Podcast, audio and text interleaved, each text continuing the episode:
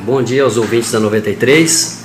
É, a Piracema nos rios é, estaduais, ela terminou dia 31 de janeiro, quer dizer, início da pesca dia 1 de fevereiro. Para rios federais, ela continua, rios federais que fazem divisa com os outros estados, ela continua até o final de fevereiro.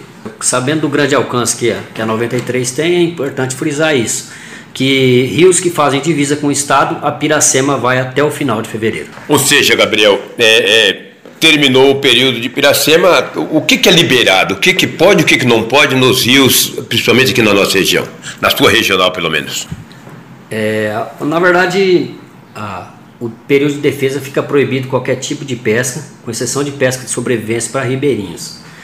A, do, a partir do momento de liberação da pesca, tem alguns algumas regras que tem que ser seguida, que é pescador amador são 5 quilos mais um exemplar, observar as medidas uh, que constam no verso da carteira de pesca, o peixe tem que estar acima daquela medida, é, a proibição de, de utilização de petrechos que são proibidos, né?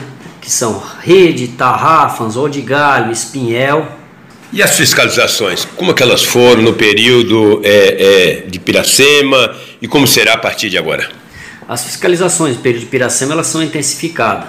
A SEMA tem, contou com o apoio da DEMA, né, que é a é Delegacia de Meio Ambiente, Batalhão Ambiental, a Coordenadoria de Fiscalização de Pesca de Cuiabá e as unidades regionais que também realizaram a fiscalização não, é, não significa que o término da Piracema significa o término da fiscalização. A fiscalização continua por todo por todo ano, inclusive em período de defesa e em período de não defesa. É, então é interessante para o pescador obter a carteirinha, é possível se obter no site da SEMA, é obrigatório o porte dessa carteirinha e para que não tenha problemas com a fiscalização.